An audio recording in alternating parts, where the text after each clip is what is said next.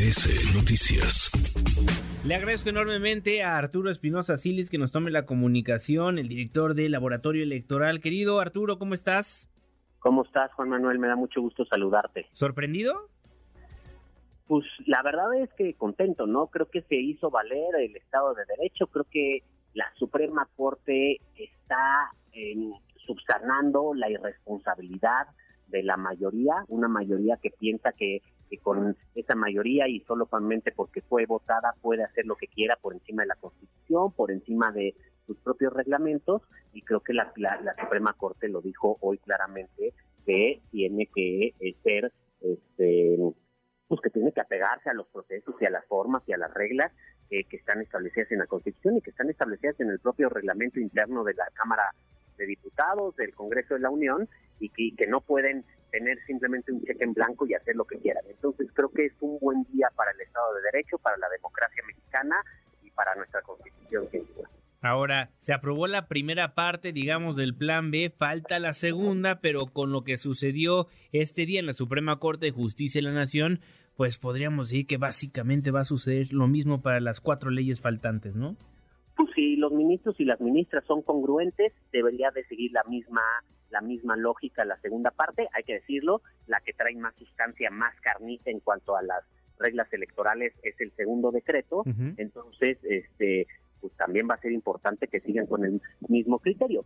Y, la otra cosa que hay que decirlo sorprendió fue una votación 9-2, es decir, eh, anteriormente que se venía formando esta eh, eh, este grupo, este bloque a favor de de las determinaciones del gobierno, de la cuarta transformación. Ahora no hubo el mismo bloque, incluso el ministro Saldívar votó con el proyecto por la por la invalidez solamente el y la ministra Ortiz quienes votaron eh, digamos en contra del proyecto a favor de la validez de la reforma.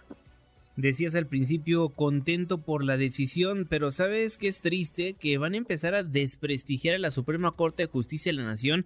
Ya vi que ya hay un montón de diputados de Morena que empiezan a decir traidores a los ministros, que no hacen bien su trabajo. Y triste, triste para este Tribunal Constitucional, ¿no?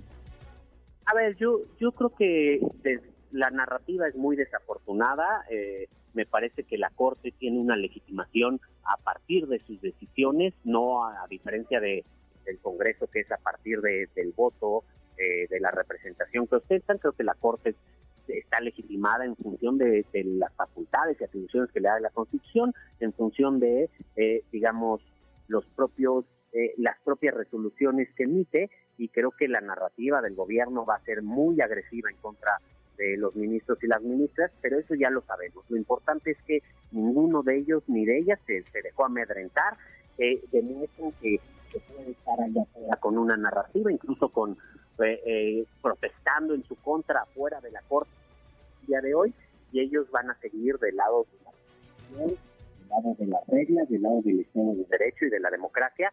Creo que nuevamente vemos que tenemos un tribunal de carácter constitucional que va a poner al Estado de Derecho y a la Constitución por encima de cualquier presión de carácter político. Pues bueno, ya veremos qué sucede próximamente. En tanto, a favor, a favor del proyecto del ministro Pérez Dayán en la Suprema Corte de Justicia de la Nación. Estamos en espera de lo que vaya a suceder con las siguientes cuatro leyes que se van a estar analizando en la Suprema Corte de Justicia de la Nación, pero se antoja que va a ser la misma determinación de este 8 de mayo de 2023, Arturo. Exacto, y, ese, y es un mensaje contundente para, para el Congreso. Tienen que seguir el proceso que marca la Constitución, el proceso que marca sus reglamentos, porque acordemos que las últimas reformas que aprobaron al cierre de este periodo ordinario también tienen vicios en, en cuanto al proceso, entonces pues ya saben que, que si no siguen las reglas y si no siguen eh, eh, eh este tipo de, mandato de la Constitución, pues la Suprema Corte ya tiene un criterio muy claro en eso. Ahora, ya finalmente te preguntaría, como dice la Consejería Jurídica, ¿la Corte está sustituyendo al Congreso de la Unión? No, la Corte está en su papel y dentro de sus facultades constitucionales, que es ser un contrapeso de las mayorías para que las mayorías no abusen de su poder, no pasen por encima de la Constitución no pasen por encima del Estado de Derecho y la Constitución está en su papel de ser este contrapeso y de hacer valer la Constitución y hacer valer el Estado de Derecho. Bien, Muchísimas gracias, Arturo Espinoso Silis. ¿Redes sociales? Me encuentran en Twitter como Espinosa Silis, igualmente en Instagram y en TikTok. Muchas gracias, Juan Manuel. Muchísimas gracias. Redes sociales para que siga en contacto: Twitter, Facebook y TikTok. M. López San Martín.